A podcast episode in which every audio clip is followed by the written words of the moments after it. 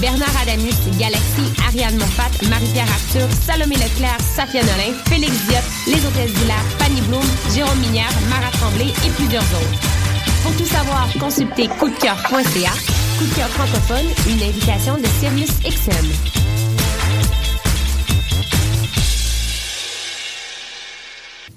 Le concours KGP est une compétition interuniversitaire de résolution de cas en gestion de projet qui se déroulera le 14 novembre prochain à l'Université du Québec à Montréal. Ouvert aux étudiants de premier et deuxième cycle, le concours KGP représente l'opportunité de vivre une journée enrichissante, de découvrir l'application de la gestion de projet et de mettre en pratique ses connaissances acquises en gestion. Les étudiants intéressés ont jusqu'au 12 octobre pour s'inscrire. Deux équipes par cycle par université sont acceptées. Si le concours vous intéresse, consultez dès maintenant le site officiel concourskgp.ca pour connaître la procédure pour vous inscrire. On vous attend. Salut, t'es un jeune créateur professionnel? T'as un spectacle à proposer dans n'importe quelle discipline des arts vivants? T'as jusqu'au 30 octobre pour le faire à vue sur la relève.com.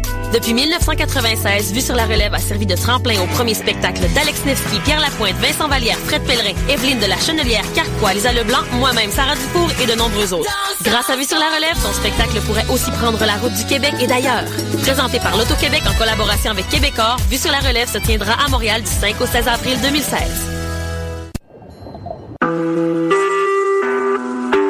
Vous écoutez Choc pour sortir des ondes.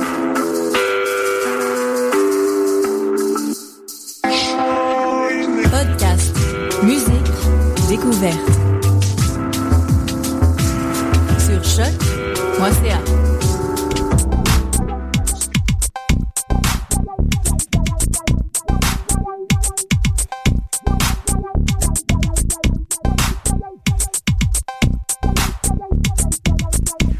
Bonjour, bienvenue à l'émission Pop en stock. Nous sommes euh, l'épisode 68. Pop en stock est un portail unique dans le monde francophone se déclinant sous la forme de revues web, podcasts et collections d'essais. Toutes les semaines au podcast, nous plongeons dans un phénomène de la culture populaire pour l'analyser et comprendre comment il nous affecte dans nos vies quotidiennes. Et aujourd'hui, on parle de café. Et c'est quelque chose qui nous influence dans nos vies quotidiennes. C'est bien ça. en tant que personne qui buvons du café, on s'en rend bien compte, mais dans un point de vue aussi plus global, toute la manière dont on fait le commerce du café nous a beaucoup influencé encore à ce jour. J'ai trois collaborateurs ce soir avec moi. Tout d'abord, on a André Péloquin, Bonjour. qui est un journaliste et euh, caféinomane. Oui, totalement. je je m'assume. On a Martin Sasseville, sociologue, professionnel de recherche et caféinomane. Ah, bien sûr. Bonjour. Et finalement, Rachel Hippolyte, une touche à tout, prof et caféinomane. Absolument. Je pense que c'est quand même important de... Ben, c'est Martin qui a apporté son café, par exemple. Oui, oui, oui. Moi, j'aime aussi dormir dans la vie, donc euh, c'est pour ça que Chose qui arrive. j'en bois pas Il y a du après monde trois de même, soir. Et vous, vous pensez qu'ils boivent combien de tasses de café par jour sur, le, sur la Terre? Sur la Terre, hey Ouais. boy. Euh, 18 milliards. 2,25 milliards. Tabarnouche! Wow! C'est beaucoup moins que ce que Rachel a dit, mais c'est quand même beaucoup. C'est l'équivalent de 242 piscines olympiques. Aïe, aïe, aïe. Se nager, Combien de nager dans du. Ça serait peut-être ça qu'il faudrait faire pour les pipelines, sais. Un gros déversement. En effet, oui. Malade. Intraveineuse. Euh, quel, quel est, le, selon vous, le pays qui boit le plus de tasses de café durant une année par personne? Hmm. Je dirais que le Brésil. Ah, je, je pensais au Brésil aussi. C'est la Finlande. Ben Ah, voyons. ouais. Se- ben, selon la source que j'ai consultée, qui est ilovecoffee.jp, donc euh, des Japonais en qui, qui ont dit ça. Donc, ils se boivent deux- 1252 tasses de café euh, par personne, mais durant une année au complet. Ben, c'est frisquet, pourquoi pas? C'est ça, peut-être que parce qu'ils n'ont pas beaucoup de soleil, donc pour se garder réveillés. Mhm. Je m- je m- hypothèse comme ça. Et le record de la plus grande ingestion de café en peu de temps. Aucune idée. Euh, 82 tasses de café pendant 7 heures. Il y a un bonhomme, Ah. j'imagine, qui a fait ça. Et donc, 7 heures, c'est comme de 9 heures le matin à 4 heures l'après-midi. 82 tasses de café. Moi, je me demande qu'est-ce qu'il a-t-il pensait? dormi après? Moi, je, moi, je, je me pose des questions au niveau digestif, là, le pauvre. boy. le pauvre. Il a dû monopoliser une salle de bain après ça. Oh, que oui. Oh, que oui. Ouais. Et parlant de, de, de, de- non, de choses extrêmes, Mhm. À ce qu'il paraît, il y a une légende urbaine. Si on rentre dans un Tim Horton et qu'on commande un Wayne Gretzky, on reçoit un café avec 9 sucres et 9 laits. donc, donc c'est- moi, je trouve ça génial comme légende urbaine parce que ça parle, ça parle de café, de Wayne Gretzky, donc de hockey et de Canada en même temps. Et c'est exactement de ça dont André va nous parler ce soir. Oui, exactement. Je vais vous parler un peu de, comment Tim Horton est devenu une espèce de, pièce importante de la courte pointe euh, canadienne, euh, bien malgré nous. Euh, avant de, vous expliquer un peu comment c'est arrivé, on va réintroduire un peu la chaîne parce que tout le monde a un peu son idée de ce que c'est qu'un restaurant Tim Horton. Là, c'est un restaurant de restauration rapide qui a été fondé en 64 à Hamilton, en Ontario. Euh, à l'époque, c'était une offre de niche, pareil, parce que la restauration était dominée par le poulet, les burgers et la crème glacée, quand on parle de restauration rapide. Mhm. Et eux n'offraient que euh, café et euh, beignets. Alors, euh, c'était, ils faisaient concurrence sans faire vraiment concurrence. Ok, oui. Il n'y Euh, avait pas de sandwich à l'époque. Non, non, non, ça c'est venu plus tard. Euh, et justement, euh, Fait Local a souligné parmi les premiers partenaires de, de Horton dans cette entreprise, euh, Tim Horton étant le joueur de hockey, on retrouvait un dénommé Jim Charade, un musicien jazz né à Montréal, qui a travaillé euh, auparavant chez euh, le producteur de pâtisserie Vachon. C'est un peu euh, à lui euh, qu'on doit un peu la- les, les beignets frits. Ah. L'idée de nommer l'entreprise Tim Horton afin de capitaliser sur la renommée euh, du partenaire de Charade. Euh, le joueur de hockey des Maple Leafs, bientôt, euh, bien sûr, vient de lui d'ailleurs. Euh, et déjà là, on commence à insérer euh, Tim Horton, l'entreprise, euh, dans la légende canadienne, euh, parce que Tim Horton, c'est non seulement euh, une entreprise canadienne qui Mhm. porte le nom d'un Canadien, mais C'est aussi même d'un... pas son vrai nom, hein. c'est Miles Gilbert Ah, Horton. ça, Pour je l'ignorais. Ouais, ça, je l'ai vu cet été quand j'étais allé au euh, temple du renommé de la- du hockey. Ben mon Dieu, il a choisi un nom, ma foi, fort catchy. oui, oui. Alors, euh, en plus, il choisit un nom qui est très accrocheur et il jouait, c'est un joueur de hockey, donc Mhm. déjà au Canada, c'est incroyable, euh, c'est comme, c'est déjà un, un demi-dieu. Et il jouait pour les Maple Leafs, qui est une équipe aussi qui est canadienne. Et en plus, sa réputation sur la glace, c'était celle d'un homme typiquement canadien. Euh, Un bûcheron. c'est ça, exactement. C'est vraiment un bon gars qui se plaint pas. Euh, il était, entre guillemets, authentique. Euh, et euh, il avait déjà tenté d'autres commerces. Euh, il y a notamment eu un garage et un autre euh, restaurant. Et mais avec euh, Tim Horton, il s'est imposé. Il a eu son premier succès à, à titre euh, de restaurateur finalement euh, en l'établissant éta- à Hamilton, qui est une ville qui était très industrielle. Oui, absolument. oui. Alors exactement, et c'est ouvert 24 heures. Oh. Alors euh, les employés, en- avant d'aller à l'usine, avant de sortir à l'usine, euh, allaient s'abreuver de café. Est-ce que tu es au courant si c'était le seul restaurant 24 heures ou le premier? Parce que Euh, McDo est 24 heures. ça. Je ne saurais dire pour le, le- le 24 heures, mais c'était le premier restaurant à, à offrir, euh, en restauration rapide, à offrir beignets et café dans le oui. coin. Il y a eu aussi euh, tellement que je pense dans le temps de un an ou deux, il y a eu une deuxième franchise Tim Hortons dans cet endroit-là pour Oh. répondre à la demande. Alors déjà là, on a fait des produits, euh, tu sais qui sont autant de niche parce qu'ils sont inattendus, mais aussi de, de masse parce qu'on s'entend que c'est assez simple du café et des beignets. Là. Euh, mais malgré le nom euh, Tim Horton, le succès de l'entreprise vient à un monsieur, un autre de ses partenaires qui s'est inséré plus tard dans l'entreprise qui s'appelle Ron Joyce. Euh, Celui-ci euh, a racheté les parts de Tim Horton dans l'entreprise de- à sa famille en 1974. Il est mort dans un accident d'auto, le, le- le Oui. pauvre Tim, En état d'ébriété. en état Ah ouais, d'ébriété. Ah ben. Il y a certains qui disent état d'ébriété, il y en a qui disent qu'il était sur un buzz danté en euh, D'antéphamine. Ouais, De antéphamine. méthamphétamine. Exactement. Alors euh, il y avait son petit côté wild quand même. Alors en C'est étonnant que ce 64 soit pas avec du café. Ouais, c'est ça. ça ne suffisait pas à un moment donné, à force de baigner dedans. Euh, fait qu'en 74, Ron Joyce euh, achète euh, les, dro- euh, les droits qui sont revenus à la famille Horton pour la modique somme de 1 million de dollars. À l'époque, on comptait 40 restaurants Tim Hortons. Aujourd'hui, on en compte environ 4600.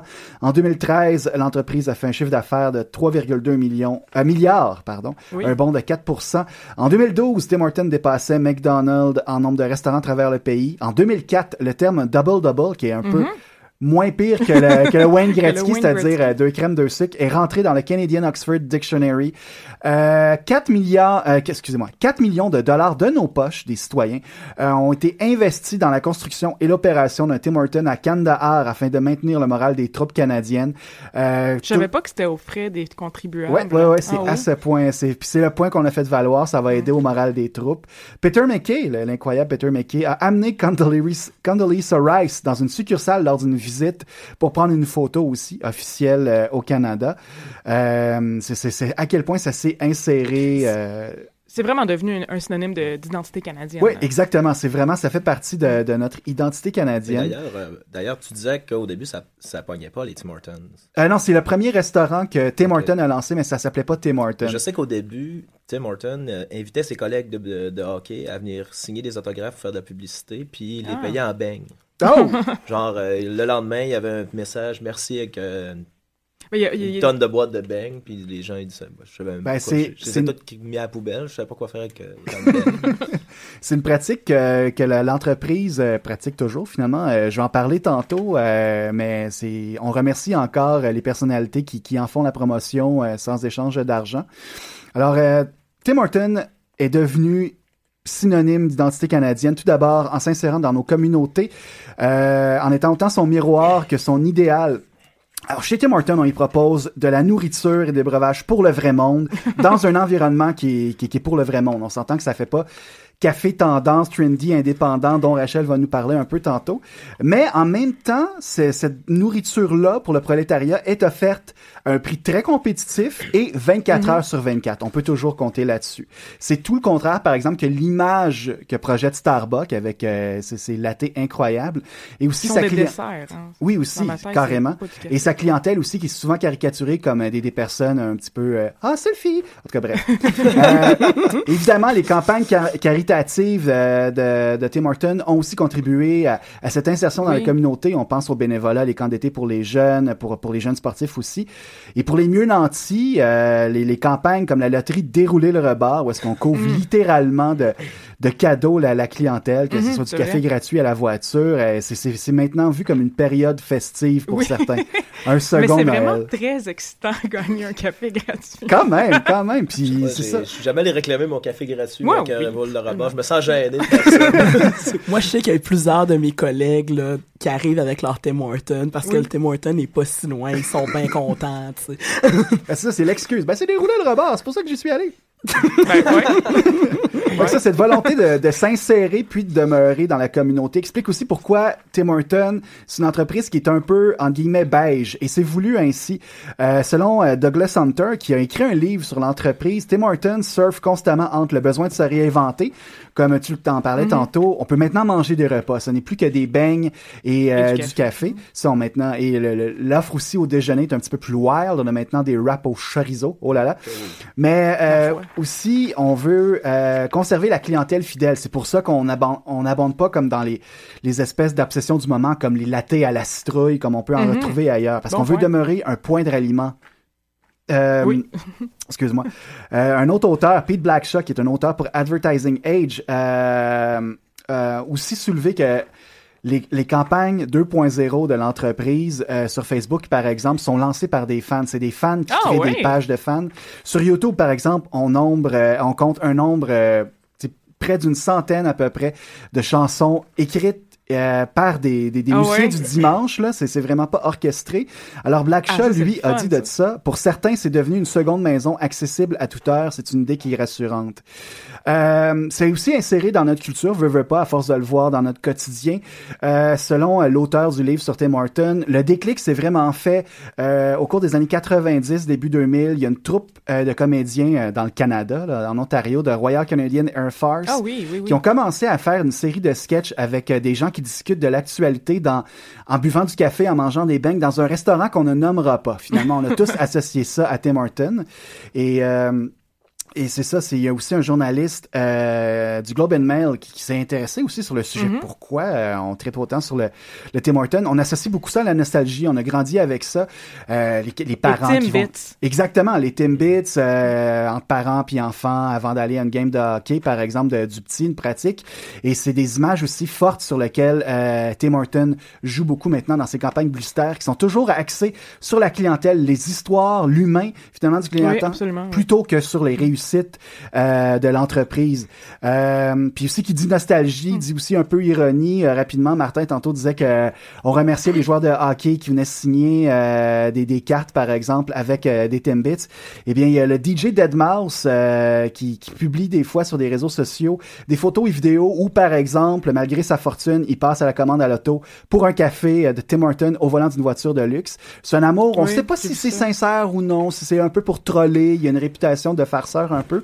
Mais en entrevue Mm-hmm. avec Vice, un représentant de Tim Horton a dit que ça a été, on a remarqué cet amour-là. On a non seulement, on a non seulement invité le DJ à venir faire euh, des, des, des parties finalement pour euh, les employés, mais aussi on le gave en carte cadeau. Alors c'est encore une pratique de Timbits euh, qu'on conserve.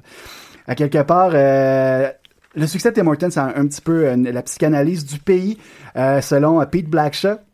Euh, qui nous dit que les, les Canadiens sont insécures culturellement parlant. Ils craignent la domination culturelle et médiatique des États-Unis. Ils cherchent donc à se, à se distancer de celle-ci euh, en portant à bout de bras euh, leurs propres icônes. Alors, on a les- nos équipes de hockey, on a nos exploits aux Olympiques, on a la CBC Radio-Canada, et puis maintenant, on a Tim Horton. Et Tim Horton, en bon Canadien, réagit à ça humblement. On va pas le soulever, contrairement à Molson, par exemple, avec sa Ah, campagne. I Am Canadian, qui, en, Mhm. qui en a rebuté quelques-uns. Alors, euh, c'est ça.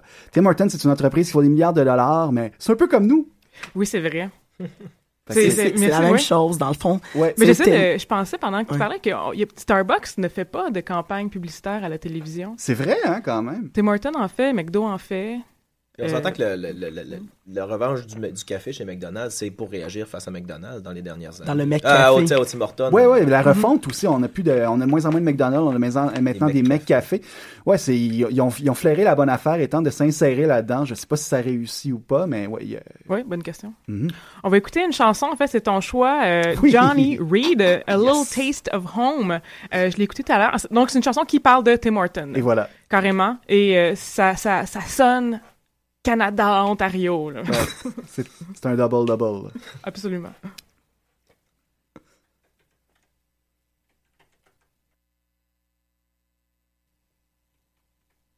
Donc, on a un problème de chanson. Je suis désolée. Je, je, je sais pas qu'est-ce qui se passe. Ça fait un petit peu un moment euh, radio communautaire de François. Donc, non, mais euh, c'est peut-être mieux ainsi. Moi, ça me rappelait Tom Cochrane, là, finalement. Oui, ce que j'en Ouais. oui, ça, ça, ouais, de le- sous-classe. c'est comme- Ah ouais. Catégorie B. c'est comme le Tom Cochrane des pauvres la 401. Tu sais, comme c'est rendu vraiment très deep, là. Ah, as tellement ça- c'était du silence. C'est mieux ainsi. Peut-être bien.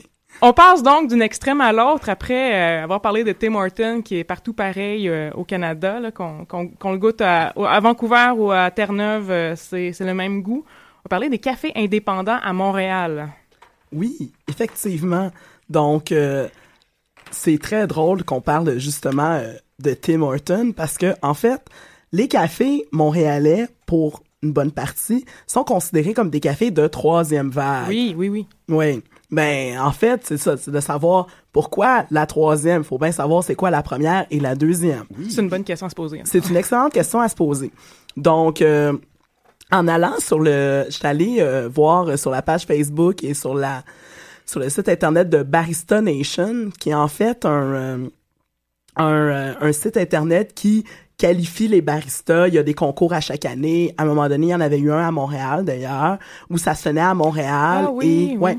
Et euh, les différents cafés à travers le monde viennent pour, euh, dans le fond, euh, tester euh, qui est le meilleur barista et quel est le meilleur café au goût. Donc, euh, Pour voilà. qu'ils fassent des inventions de café. Il y a comme- Absolument. il C'est très régulé, ça. ouais. Absolument, tu sais. Il y, a- il y des juges puis tout, là, c'est la grosse Wow. affaire. mais bon, alors voilà, pour les cafés de troisième vague, mais faut bien savoir c'est quoi la première puis la deuxième. Donc, la première vague, c'est justement le café qui ne fait que donner un effet de buzz. Comme les Tim Hortons, par Ah, exemple. ok, le, le café, le café de caféine. que Le café de caféine, Ouais. tu sais, qui a pas un goût, qui a un goût gé- générique. Bon, Oui. c'est, un certain jugement, là, mais comme tu disais, qui goûte partout pareil, un peu partout. euh, Qui est là pour réveiller. qui est là pour réveiller absolument. Donc, euh, Tim Hortons, c'est un bon exemple de ça. Le- les, les, les cafés chez McDonald's, bon. La deuxième vague, c'est venu avec la démocratisation de l'expresso, puis euh, Mhm. des cafés un peu plus de gamme, mais ça reste quand même une démocratisation dans un système de masse. Second Cup, Starbucks. euh, Starbucks, où, oui, on développe des produits... euh, Euh, donc autre que juste un café générique, mais ça reste un produit euh, de masse, là, un peu comme les lattés à la citrouille dont tu parlais tout à l'heure. Les fameux latés à la citrouille. Je suis tanné. Euh, Vous avez de la bière à la citrouille. hein? Ah oui. c'est étrange, ça, là. Les cafés aromatisés, là, moi, ça me fait capoter que ça soit encore en, en vente, là, que ça Oh, existe oui. encore. Le c'est- à la noisette. là. Puis c'est super populaire, en Oui. plus. En tout cas, J'ai commencé à boire, j'avoue que j'ai commencé à boire du café à travers ces goûts-là, parce que ça goûtait pas vraiment le café, mais Absolument. assez rapidement, c'est comme, ah, c'est plus bon. Puis Je là, Oh, excuse-moi. Oui. Je veux dire, je me demande si on, a- on allait se rendre à la dérive un peu des chip lays, puis vraiment d'y aller avec des, Ah. je sais pas, des, des- du Faites à ça. café aromatisé Ah. au bacon, vraiment des, des trucs inattendus, puis Sirop d'érable. ouais, genre, ouais. C'est hâte de Ouais. comprendre. À la- Faire un concours, là, tu sais, genre, euh, Genre, inventer ouais. votre style. de Ah, c'est une super bonne idée. On devrait le faire. Non! non! Je suis pas d'accord. Euh, puis, euh, donc voilà, pour revenir à la deuxième vague qui peut-être, dans dix ans, amènera euh, des latés euh, aux crottes de fromage.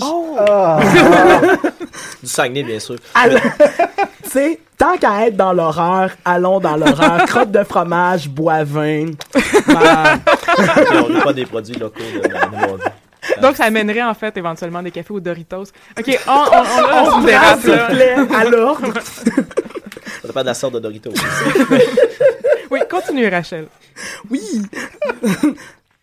Délire. Euh, Puis le troisième, donc la La troisième... vague, oui. Quoi, hein? La troisième vague. La troisième vague, on divaguait, on revient. Oui. Donc, euh, la troisième vague, qui, donc, dans le fond, sont là, dans la majorité des cafés indépendants montréalais, c'est euh, le café comme étant un goût spécialisé, tu sais, dans plusieurs, justement, euh, la Barista Nation veut que ce soit comme, c'était du vin, tu sais, ou de la Oui, oui, bière, oui, oui. là.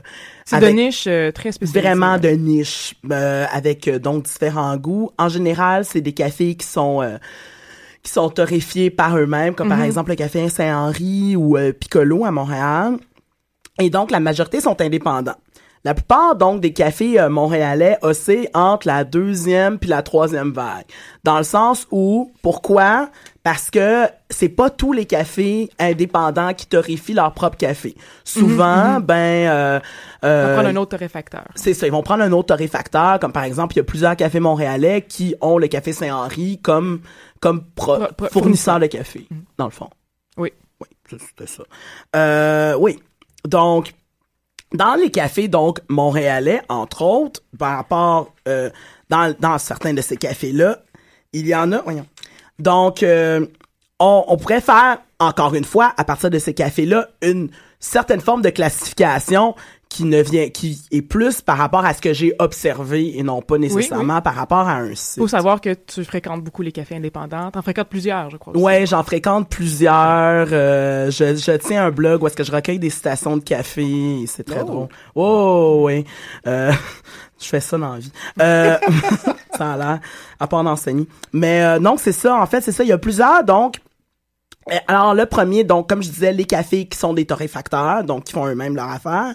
Il y en a, le deuxième, ça serait plus des cafés expérience, c'est-à-dire où il y aurait autre chose que du café. Par exemple, il y a ceux qui font des spectacles, c'est relativement commun ça euh, dans plusieurs endroits. Il y en a aussi que euh, ils ont ils vendent autre chose à part du café, comme par exemple Atomic Café qui euh, détenait le défunt septième, euh, où est-ce qu'on pouvait louer des, des vidéos, et étant donné que les clubs vidéo étant ce qu'ils sont, ben c'est mort. Mais par contre, on peut encore visionner des films 16 mm à l'Atomic, puis Ah, regarder ok. ça son écran. Ouais. Euh, il y a un café dans le dans le Milex qui s'appelle euh, le 180 grammes. Dans Cette fameuse entre- extension. Cette- hein. Ouais, c'est ça, le, comme dans ce no man's land entre le Milex puis Parc, puis euh, Le le Mile- Milex, entre le Myland puis Parc Extension. J'ai récemment dit qu'on devrait fusiller la première personne qui a utilisé ce nom. Ben non, là. S'il vous plaît.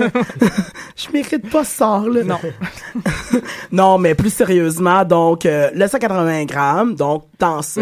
Dans cet endroit-là, qui est un disquaire, pis c'est vraiment au milieu de foutument nulle part. Pour y être allé hier, euh, pour voir, donc, on vend à la fois du café et des vinyles. OK. Euh, Il y en Deux, a deux marchés de niche. vraiment deux marchés de niche. Le café est excellent et ils ont vraiment en plus des vinyles vraiment euh, de niche. Là. Ils ont une bonne sélection pour vrai. Euh, fait que c'est ça. Donc puis là, il y en a aussi qui ce serait plus comme entre deux chaises, tu sais. C'est pas qui servent qui servent de la bouffe, mais en même temps qui sont pas qui servent de la bouffe puis qui torrifient pas leurs affaires, qui torrifient leurs affaires, mais en même temps qui sont pas euh, des pour des produits de niche. tu sais. Euh, c'est ça. Donc, en général, si le café est torréfié sur place, ils vont se concentrer sur le café puis ils vendent pas tant de bouffe que ça, à part des viennoiseries et tout. Euh, plus c'est petit aussi, en général, ça va là-dedans. Il y a beaucoup de travailleurs là, dans les cafés. euh. Oui, absolument. Donc, euh, ouais, oui. Euh, oui, Euh, Est-ce que tu étais rendu là dans ta chronique? non. OK. Je m'excuse. Donc, c'est ça. En fait, oui, je t'ai rendu, en fait, là, en quelque part, j'ai lis mes notes, là, puis oui, je t'ai rendu là. En fait, pour faire la différence entre les cafés de deuxième, première et de troisième vague, dans les Tim Hortons, là, un petit peu plus dans les Starbucks, mais dans les Tim Hortons, là, on va pas travailler là. On s'installe pas avec son rare. Ordinateur pour travailler, tu sais. euh, J'imagine, étant donné que tu visites souvent les Tim Hortons, je fais, André, je te regarde. Non, on y, on y lit le journal et on discute du journal. C'est Ou cela. sinon, on y passe le moins de temps possible pour prendre café et beignet et on s'en va. Et voilà, tu sais, dans les Starbucks, c'est un peu plus comme ça, mais il reste que euh, c'est encouragé de ne pas s'éterniser là, tandis que dans la majorité des cafés de, de troisième vague ou indépendants montréalais, les gens s'y attardent et font autre chose, ce qui est aussi une, une des raisons pour lesquelles certains ont voulu vendre d'autres produits de niche, OK, ouais. parce que, ben, tu sais, ils y restent, fait que tant qu'à rester... Une, euh, ce qu'on appelle un public captif, finalement. C'est ça, un marché captif. exactement. Donc, tant qu'à rester, ben, on va peut-être te vendre un vinyle, par exemple. Euh, ouais. Puis, la raison pour laquelle, ben, en général, là, pour ce, j'ai, j'ai fait, euh, j'ai tenté le pouls au- auprès de certaines personnes qui sont mes amis. Puis, euh, la, la majorité des gens qui vont justement dans les cafés, c'est justement le, l'équilibre parfait entre c'est calme, puis tu peux manger comme contrairement aux bibliothèques par exemple où tu peux pas Ah, faire ça. ouais. Mais chez soi, c'est pas bon. Moi, chez, chez moi, c'est calme et je peux manger. Ouais, mais je pense qu'il y en a qui veulent un certain bruit, j'imagine, Ah, OK, ouais. ambiant. Oui, en fait, et même, j'ai vu un site web qui offrait le, le bruit ambiant d'un café qu'on peut, qu'on peut écouter chez soi. OK, l'équivalent de genre euh, ces sites où est-ce que tu vois la pluie tomber? Oui, oui, oui. Ça aussi, c'est un produit de niche, là, finalement. Oui. ben oui, c'est- tu payes pas pour, là, c'est la, grosse différence. Mais, euh, oui, j'ai le- déjà vu ça. J'ai certains sites qui offrent un Finalement, tu mets tes écouteurs puis t'écoutes un bruit de, de café. Ça peut être chez toi ou à la bibliothèque, peut-être aussi? Ouais. Mais je suis perplexe. Moi aussi, parce que moi, je travaille vraiment dans le silence. Je peux même pas aller dans, les, dans des cafés. OK, t'écoutes pas de musique ni Non. rien, là. Mhm. Oh, wow. Moi, moi, je suis très musique classique, mais Ah, je... musique classique, je, je le ferais plus déjà, mais euh, dès qu'il y a de la musique que je connais, faut que je chante, faut que je danse, faut que je fasse de air guitar. là. Tu sais, Il y a comme quelque chose, là. je dois bouger, là, donc euh, je, je, je suis vraiment pas capable. T'es pas la clientèle Non, cible, non, Hélène. vraiment, C'est correct, tu. T'as le droit. Euh, oui. Mais l'affaire, justement, avec tous ces gens qui vont travailler dans les cafés, c'est que, ben, les propriétaires de petits cafés qui veut, veut pas, eux autres veulent vendre, comme oui, tout oui, bon commerce, euh, trouvent que c'est pas super rentable. Parce qu'en général, bien, les étudiants ou les travailleurs autonomes qui vont dans les cafés, ben, ils se prennent une consommation, des fois deux, restent là pendant des heures. Ils oui, s'en vont. ça, oui. Donc, euh, il y avait eu un article, excusez, il y avait eu un article dans The Gazette qui datait euh, du mois de juillet de cette année, donc 2015, où justement plusieurs propriétaires de euh, de cafés se plaignaient de ça. Donc, pour essayer de, certains ont décidé d'imposer des restrictions. OK. Euh, par exemple, euh, il y a de plus en dans de plus en plus de cafés, euh, il y a carrément plus de prises, on les cache, Ah, on cache les prises de courant. Wow. Oui, oui, là, ça va euh, assez loin. Euh, ça, ça c'est l'extrême. Il y en a euh, qui vont, par exemple, euh, sur... euh, voyons. Il y en a, par exemple, pour ces restrictions-là, c'est des restrictions avec une certaine forme de compromis. Par exemple, euh, à dans un café du village qui s'appelle de farine et d'eau fraîche. Eux autres, c'est euh, tu as pas le droit d'utiliser ton ordinateur de 11h à 13h la semaine. OK. Donc, Puis- des, des, des règlements. Des règlements, c'est ça. Donc, puis euh, pas le week-end non plus parce que ben c'est probablement leurs heures les plus achalandées pour des raisons évidentes et donc ils veulent essayer de, de se garder une certaine clientèle. Mhm, En Euh, Est-ce qu'ils perdent une clientèle avec des restrictions comme ça? Parce qu'il y a un backlash à un certain sens.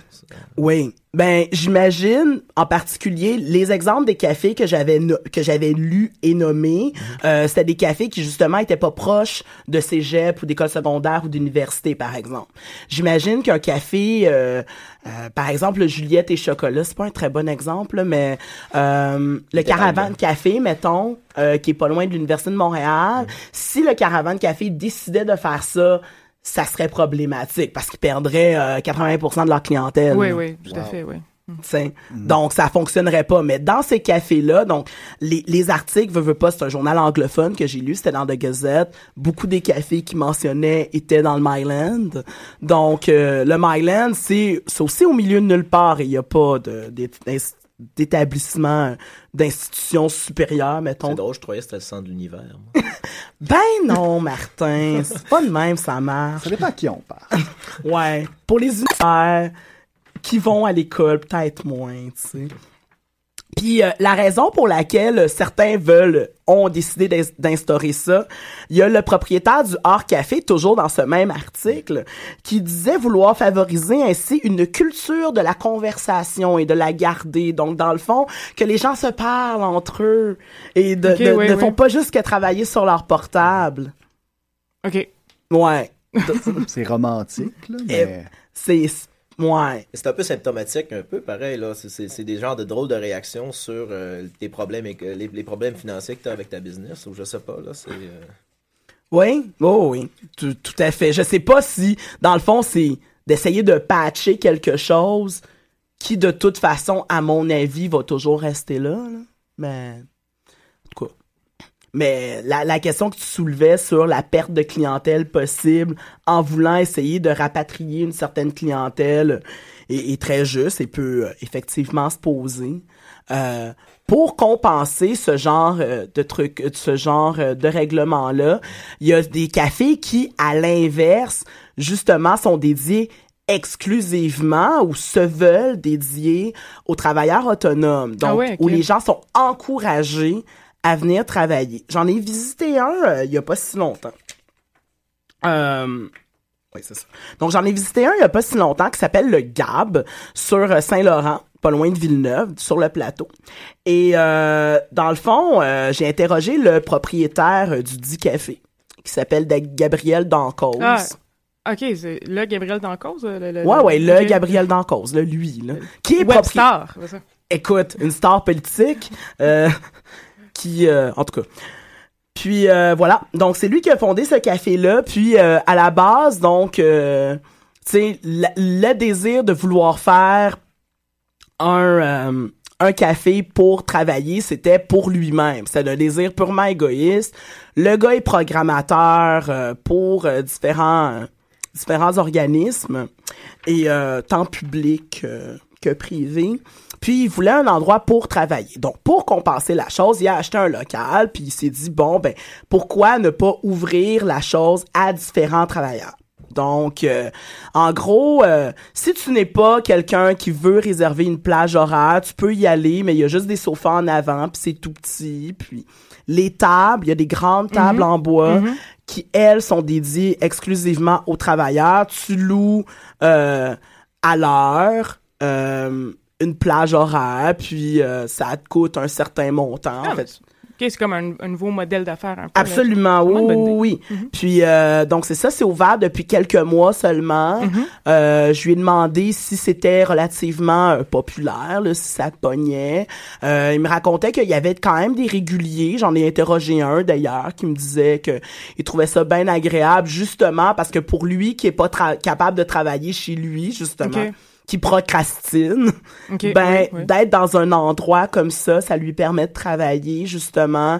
Puis en même temps, tu sais, c'est calme, c'est super bien éclairé, il y a des grandes fenêtres, donc euh, pour lui, c'est relativement pratique. là. Euh, puis, euh, ouais, c'est ça. Donc, on peut louer des, des, des plages soit à l'heure ou euh, t'achètes des blocs d'heures de 20 heures, Ok, 30 ok. heures, par exemple. Euh, une des observations qu'il avait fait... euh, Gabriel, pendant qu'il a ouvert le café dans les cinq derniers mois, c'est le fait qu'il y a plus de, il y a plus de professionnels qui viennent que d'étudiants. Puis, euh, il y a plus de professionnels que d'étudiants et donc de se demander pourquoi, est-ce que ce serait le prix qui serait réber- rébarbatif pour certains, euh, ben, il sait pas trop, là. Puis, euh, dans le fond, euh, c'est la- le truc qui va être intéressant de voir, c'est est-ce que ce modèle-là va se répandre Oui, oui, pour fait, combler euh, pour combler le besoin de certains de vouloir travailler dans les cafés? Quelle va être l'évolution du café? Servirons-nous des lattes à la citrouille? Le mystère demeure. Dans, dans, ouais, dans la à citrouille, dans, dans un, un endroit comme ça qui est finalement entre le coworking et le café. Absolument, Mhm. oui. Ah, Puis il y en ben, a là-dedans qui se parlent entre eux, entre autres, puis des Après trucs ça, comme tu peux ça. faire du réseautage aussi. Absolument, Oui, oui.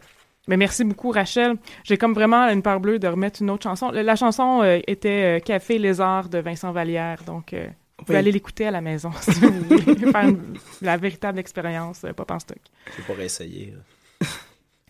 Ah, non, je- ça- non, j'ai j'ai comme j'ai j'ai une part bleue là, de cette affaire-là. Donc, euh, pour ma part, je vais vraiment comme on parle encore de commerce, mais je vais parler de, de- de- comme le, du, du rôle du café en fait dans la montée du capitalisme. Oh, wow. Donc rien de moins. Wow. On est prêt? En fait, le café a toujours fait l'objet de commerce. euh, même c'était les Arabes qui ont eu le monopole euh, durant près d'un siècle, selon les, les dates que j'ai trouvées, mais à un certain point, c'est comme, un- c'est comme 500 après Jésus-Christ. C'est comme un peu... Les, les dates sont pas très précises, on va dire ça comme ça. Et même que les Arabes, en fait, euh, faisaient tout un effort pour garder ce monopole-là. Euh, ils bouillaient les graines de café pour être sûr que les, les- étrangers ne puissent pas les, planter ailleurs. Et les étrangers, justement, étaient tout à fait euh, interdits d'entrer dans toutes les plantations de café qu'ils avaient. Le, le commerce se faisait à partir euh, d'un port de la mer Rouge qui s'appelait Mocha. Quel, euh, Ah. ah, Et on voilà. reconnaît, hasard. on reconnaît le vocabulaire et qui était euh, aujourd'hui l'équivalent du Yémen. Et donc, étant donné qu'il y avait tout ce secret-là autour euh, du commerce du café, euh, ce sont des espions hollandais qui ont qui ont volé des graines de café en 1616. Et c'est après à ce moment-là, au euh, fin du 16e siècle, début du, 17 du, du 17e siècle, qu'il y a des cafés qui rouvrent en Europe, dans les capitales d'Europe, et c'est comme une espèce de new big thing, la, nouvelle expérience à essayer. C'est un bien de luxe, mais c'est un bien de luxe correct, droit. C'est pas comme l'alcool qui rend euh, qui rend vers la débauche. C'est euh, euh, ça, améliore les facultés cognitives. On est on se sent plus intelligent avec le café. Il y a, vraiment toute une espèce de, vertu qui est associée à ça. Et en plus, c'est promu comme un bien exotique, donc euh, bien donc authentique et tout ce qui vient avec ça là qu'on retrouve un peu des, des racines primitives là en buvant du café. Il y a encore des euh, des euh, des campagnes de pub qui se basent là-dessus. Là. Récemment, j'ai vu Francis Reddy là, qui se rend en, Ah oui. en Amérique du. Sud là, pour, pour faire goûter du café à des Américains du Sud. Ah oui, oui, est muy bien? Cet homme a déjà joué Pete. Oui, c'est vrai, on oui, hein. Euh, est-ce que, ça date de à la même époque le ca- le- que le chocolat est arrivé en Europe aussi? À peu près, oui, je pense. près, hein. Ça, ben, j'ai pas fait des recherches sur le chocolat, mais si je me fie sur les, les grands euh, mouvements party euh, chocolat et café à l'époque, ça doit être euh, comme euh, orange aussi, les, les, nouvelles- les premières là. oranges. l'équivalent de la poudre de nos jours. ben. Mais à l'époque, ben, ça devait Beau être assez rock and Beau roll. parallèle, Ouais. beau parallèle, honnêtement. Mais à l'époque, c'était toujours un bien d'importation. Le Rhum devait importer le café. Euh, pour faire pousser du café, en fait, à grande échelle, il faut deux choses. Il faut beaucoup de terre et il faut beaucoup de main-d'œuvre. Et c'est là que les colonies entrent en jeu. Les colonies euh, commencent à peine à l'époque, euh, finalement, à être colonisées. C'est l'époque des grands explorateurs, le, le, le 17e siècle. L'Europe envoie des, non pas des missionnaires, mais des, des, des personnes un peu fêlées dans la tête, traverser des, des pans entiers de- d'océans Des pour se- explorateurs. ouais, des explorateurs pour euh, pour aller dans certaines dans certaines contrées lointaines qui sont déjà habitées, je tiens à le dire, qu'il y a déjà du monde qui sont là. Et euh, soudainement, l'Europe a beaucoup de terres et ils ont beaucoup de main-d'œuvre à leur disposition. Dans les colonies, ça, il y a de l'espace, il y a du monde. Et il y avait une- il y aurait eu une manière de faire qui n'a pas été faite. C'est comme un gros fail là, de la part de l'Europe qui nous suit encore aujourd'hui. Euh, pour, la, production, l'importation, le commerce à grande, à grande échelle du café en Europe, ce sont les grandes compagnies marchandes qui se sont occupées de ça. Au Québec, celle qu'on connaît bien, c'est l'Abbé, parce que c'est l'ancêtre de l'Abbé, c'est la compagnie de l'Abbé du Tson, qui était une compagnie marchande comme ça, euh, qui été mandatée par le gouvernement britannique, gouvernement et la monarchie britannique. Pour nous, c'était la fourrure, mais dans d'autres sections du monde, c'était le café. Euh, le- une, des, une des plus connues, c'est parce qu'on est de descendance britannique, c'est le British East India Company, mais la celle qui a été vraiment la plus brutale, c'est la compagnie néerlandaise des Indes orientales. Et là, il faut un peu s'imaginer, c'est quoi? J'ai lu que euh, les dividendes étaient de 18% par année. Ça, les dividendes donnés donc aux actionnaires, c'est énorme comme, comme profit. Et ça, c'est pas seulement sur le cours de 5 ans, de, de 10 ans, de 30 ans, ça a été sur 200 ans qui ont réussi à faire autant de profit. Et ça, je pense que vous, voyez où je m'en vais. C'est parce que a employé des esclaves. C'est là le gros fail de l'Europe. Euh, la puissance de ces compagnies, la puissance de l'Europe par ricochet à l'époque, s'appuie sur des millions, des millions de personnes qui ont été totalement vidées de leur humanité. Euh, moi, ça me fait capoter là, quand on y pense. Euh, c'est aussi des, on, on en parle moins parce qu'à l'époque c'était moins une, euh, c'était pas du tout une préoccupation même là, mais des millions de kilomètres carrés de forêts vierges ont été brûlés, défrichés pour la culture euh, de produits allant dans les, les- dans les pays du Nord. Je parle de café, mais il y a aussi le thé, le cacao, l'or, euh, le tabac, le sucre, euh, Les esclaves. épices. Les épices, oui. D'ailleurs, avant la découverte de l'Amérique, l'esclavage n'existait plus en Europe. Ah oui? été aboli. C'est un système. Merci Christophe Colomb. C'est un système capital, de, de- dans- que- dans- qui, qui- qui tire profit du capitalisme, Absolument. qui a été réintroduit avec Ah oui? les colonisations en Amérique et dans, dans le reste du monde. Ma Donc, foi. Ça avait été, ça a été disparu d'Europe. Eh ben. Ah ben. Donc, c'est c'est- ben, c'est le, le modèle finalement qui est encore présent aujourd'hui, à savoir qui est non pas l'esclavagisme, de merci, mais le, le- la culture dans des ben, quoi que Encore. c'est encore, oui, ça- Euh, tantôt.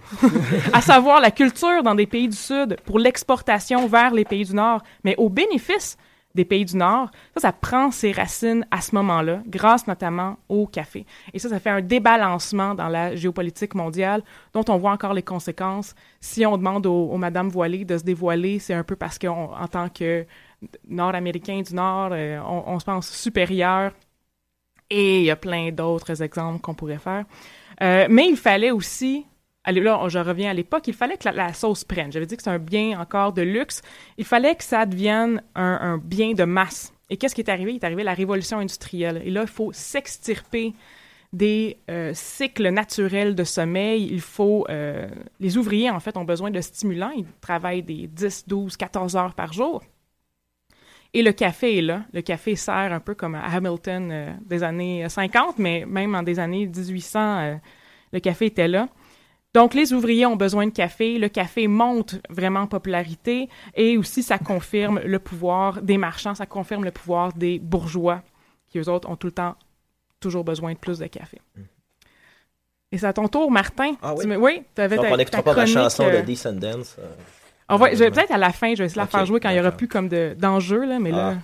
Donc, moi, je voulais, euh, je voulais faire. euh, je, vais- je vais je vais vous parler du café instantané. euh, Oui, tu as fait une expérience en fin de semaine. Ouais, c'est ça. C'est que moi, au début, je pensais que le café instantané, c'était un plaisir coupable chez les gens. Comme moi, j'aime bien le heavy metal. Puis quand je dis à des gens que j'aime le heavy metal, euh, il y a un regard dédaigneux. Fait que je pensais que le café instantané était un peu comme ça. Fait que là, j'ai fait un, j'ai fait un sondage sur les médias sociaux.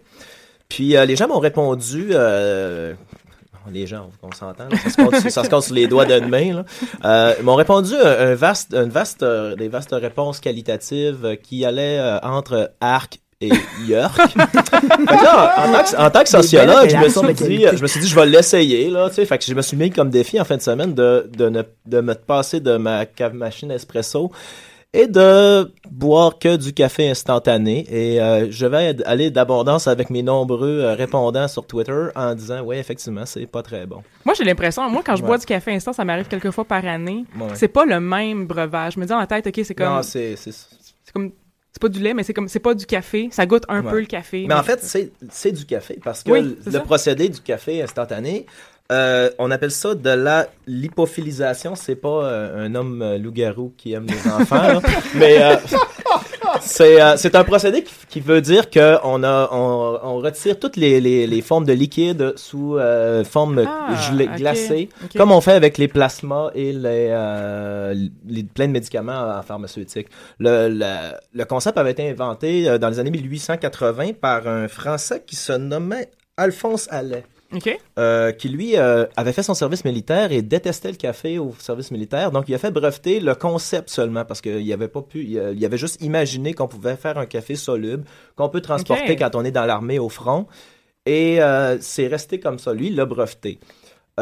Ensuite, il y a eu un Néo-Zélandais qui s'appelait David Stang qui a, qui a breveté le produ- un produit café qui dit air sec, torréfié à air sec en 1891. Et lui, il l'a il l'a comma- il l'a, euh, aussi euh, vendu sous le nom de Stang's Coffee.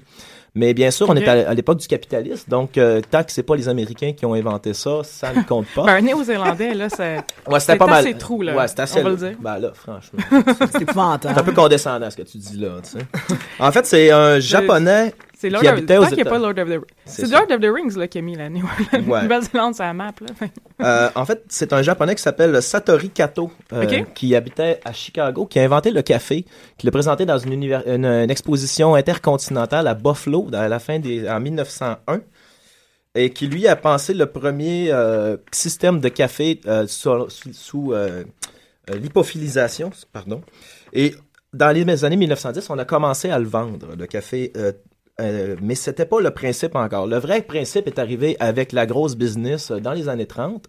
Euh, c'était producteurs brésiliens qui voulaient écœurer, écouler, écouler. Oui. non, mais en fait, oui, mais euh, ils voulaient écouler leur stock, leur surplus de café, et le ils ont Brésil, demandé euh, dans les années 30, était le plus gros euh, producteur de café au monde. très gros producteur Mm. de café. Donc, tant qu'en être gros, on va demander à, à des monstres de nous aider. Donc, ils ont demandé à la compagnie Nestlé de penser à une manière de distribuer le café en Europe. Donc, ils ont demandé à des chimistes de, de travailler sur une manière de, de compacter le café. Donc, ils sont revenus sur la, co- la- la technique de l'hypophilisation. Je je veux jamais pas faire de, de, lapsus. Hein, je vu que j'ai dit des choses précédemment. Donc, c'est un, chi- un chimiste, euh, euh, c'est un chimiste qui s'appelle Max Morgenthaler, euh, qui travaillait pour Nestlé, qui, euh, qui a compensé un produit à son procédé. C'est le grain torréfié, moulu, passé dans des grosses cafetières, puis déshydraté. OK. Euh, ensuite, on ajoute des hydrates de carbone pour, euh, sans goût pour faciliter le, le, le stockage. Le séchage. Le. OK. Ouais. Donc, c'est ainsi que le, le principe du Nescafé qui a été mis en vente après les an- à partir des années 30. Euh, en plus, ensuite, la Deuxième Guerre mondiale a fait en sorte que le procédé de l'hypophilisation a été euh, perfectionné pour envoyer du plasma et de, la, et de la pénicilline en Europe pendant la guerre. Mhm. Mais le café instantané euh, a connu ses heures de... euh, a, a tiré profit de ses, de, de ses, euh, de ses développements technologiques. Ce qui fait que dans l'après-guerre, c'est là qu'on a connu l'âge d'or du café instantané. Euh, c'est un produit très moderne, très de très d'actualité pour une, une époque où tout était en poudre et, et rapide, Oui, oui, tout oui. devait être instantané, tout c'était le futur de tout. Euh, et le déclin, le déclin du café instantané est arrivé en Occident un peu avec le déclin, en même temps que le déclin de la carrière de Rod Stewart. Euh, Est-ce qu'ils sont liés? je sais pas, peut-être. Donc, mais euh, il y a beaucoup de, de- de choses qui sont arrivées aussi. C'est qu'il y a beaucoup de procédés, d'autres procédés pour faire du café qui sont revenus à la mode, qui sont Oui, pas- oui. La, la lenteur est arrivée et surtout le bon goût. Et surtout le bon goût. Euh, euh, parce que, comme je vous ai dit tout à l'heure, selon mon sondage, le café instantané, ben, c'est pas bon. Ça goûte Donc, pas les- le café. la vraiment. plupart des gens ont euh, redécouvert ou découvert ou le bon goût du café en le- du café frais. Donc, euh, Je pense aussi, euh, Ouais. je sais pas si c'était à l'époque, mais des, euh, des cafetières euh, filtres, des Ouais, cafetières ouais. assez normales, mais qui sont programmables. Donc, dès qu'on se lève, on peut avoir notre Mais en café. fait aussi, il y a, il y a la montée des autres techniques, par- comme par Mm. exemple dans les bureaux, les gens avaient des, des cafetières, euh, des- ils s'app- apportaient du café instantané parce que les autres, tu voulais pas faire une grosse cafetière. Oui, oui. Maintenant, avec l'arrivée des, euh, des, des capsules, euh, ces satanées capsules, Ah, ça, il y a, il y a- il y a le- la- le- on voit, c'est à grand coup de environ 100 000 sacs de café par année de moins qui se vend aux États-Unis, de café instantané. Tandis que la, vente de capsules double à chaque année. Et bien sûr, le café en grains, lui, ne, ne va pas en décroissance. Mais il y a une chose plus importante avec ça, c'est euh, c'est que de nos jours, malgré qu'en Occident, on voit que le café instantané est pas mal moins euh, populaire, la vente du café instantané va toujours en augmentant partout dans le monde. Et Dans le a- monde. Dans le monde, oui. Et, euh, et il y a une raison forte euh, à ça, c'est que les Chinois se sont mis à boire du café Mhm. et Ouais. du café instantané. Parce que c'est plus. Euh, émergent. comment on dirait C'est plus pratique parce que chaque Chinois. Je vais, faire, je vais parler gras, là, excusez-moi. Ah, Chaque Chinois a quand même une, un- un- un- une, une théière Une à la maison, donc c'est très pratique. Et ensuite, parce, parce que les Chinois avaient en moyenne, boivent environ, en moyenne environ deux tasses de café par jour. OK. C'est la moyenne de. de, de- Mais là, mes, mes petits chiffres là, avec la Finlande tout à l'heure, ça fonctionne pas. ça Je vais, fonctionne je vais- pas. je- Ben non, parce qu'il disait que c'est la, c'est la Finlande, là. Mais là, les, si les Chinois Non, mais les commencent Chinois à boivent boire... deux par- tasses de café par année. Ah, par année, j'ai compris par jour. Par année.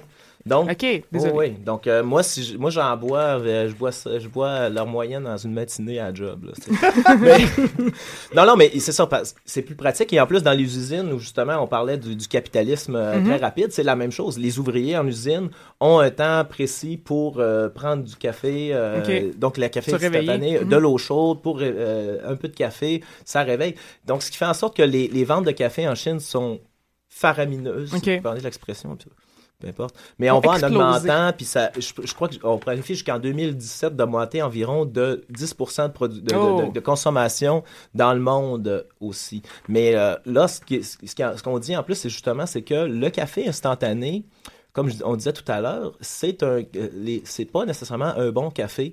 Donc, ce qui fait en sorte que dans un pays où les gens consomment traditionnellement du thé, Mhm. euh, en Chine, euh, c'est que la il n'y a pas une culture de café comme euh, peut-être même dans, la, vraie- dans, dans les, les cultures populaires ici en Occident, il n'y avait pas une grosse culture du café. Mhm. Donc on s'imagine aussi qu'il y a cet apport-là, c'est que les Chinois ne- je- ah, J'aime pas ça de dire les Chinois, mais je me sens comme dans la chanson de, Ma- de, de Mitsu. là. J'ai l'impression que je suis sur le bord de dire que les Chinois aiment le Kamasutra. Là, mais mais, euh, mais c'est ça. Mais Surtout que c'est un grand peuple, ben un gros peuple, lequel ils sont dans le sens ça, donc euh, ça peut, aller, ça peut aller très, en, en- très exponentiellement, aussi la redécouverte. Fait qu'on s'imagine peut-être que, je sais pas quel, quel euh, cauchemar ça peut être, si un jour les Chinois se mettent aussi à prendre du café en grains, ça peut devenir un peu astronomique Oh aussi. Sur, Oui. va falloir euh, se Puis trouver une nouvelle planète pour ah, le- Puis les capsules, Ouais, ça, va être épouvantable Ouais, si c'est s'y mettent. Là. Mais que va-t-il arriver au thé? Je sais pas. Mais, mais moi, ce que je, ce que, ce que j'aime bien de l'histoire du café, euh, du café instantané, là, comme selon mes recherches, c'est il y a quand même de l'espoir dans l'humanité. Hein, c'est que le bon goût, des fois, triomphe. Ah! Ah, c'est si beau. C'est c'est là-dessus que Oui. je voudrais vous laisser. Tu sais, il y a, y a la guerre, il y a, il y a- il y a les déversements de, de- d'égouts, mais on peut, on peut se débarrasser d'une industrie par le bon goût. C'est c'est vraiment, quand même bien, vraiment. C'est bien. belle beau. j'aime ça. Ah oui. Mais Bon. n'essayez pas de prendre le café instantané pendant un week-end. hein, c'est- Sinon, c'est, c'est un- tu, tu déconseilles ça. As-tu Oui. remarqué des effets sur toi? T'étais-tu plus Euh, ou j'avais moins éveillé? T'avais mal au ventre. Ah, j'ai lu ouais. aussi que le café instantané était euh, avait c'est pas très démontré, mais il y avait des il y avait des incidences de plus de cancer chez les gens qui consomment du café instantané que les gens qui consomment du café en. Euh, ok. Donc Ouais. euh, Ouais, mais ça- là j'ai pas euh, même euh, je m'excuse là c'est c'est ma c'est mes spécialités de lire des articles scientifiques mais j'ai pas poussé la chose parce que Pas de problème. c'est bien correct. Par exemple, il me semble que j'ai déjà lu que le beurre de- de- d'arachide euh, donnait le cancer, puis c'est comme on est fait euh, tout- toute la gang, là. parce que comme on en mange vraiment beaucoup du, du beurre de pinot, euh, oui. Donc, euh, on va, là, je vais essayer de faire fonctionner la consonne. Ça va être la dernière chanson qu'on écouterait. Euh, The Descendants, avec une chanson qui s'appelle Coffee Mug. C'est une ode à la caféinomanie et elle dure vraiment pas longtemps.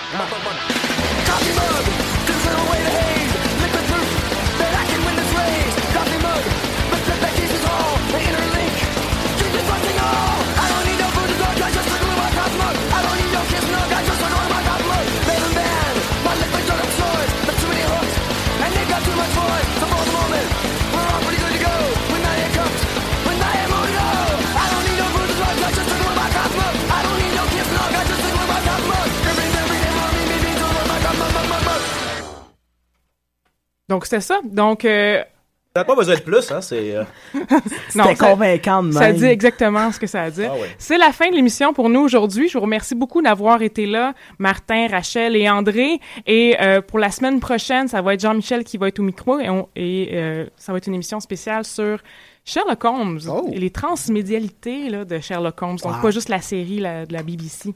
Euh, je vous remercie beaucoup. Passez une bonne soirée. Au revoir.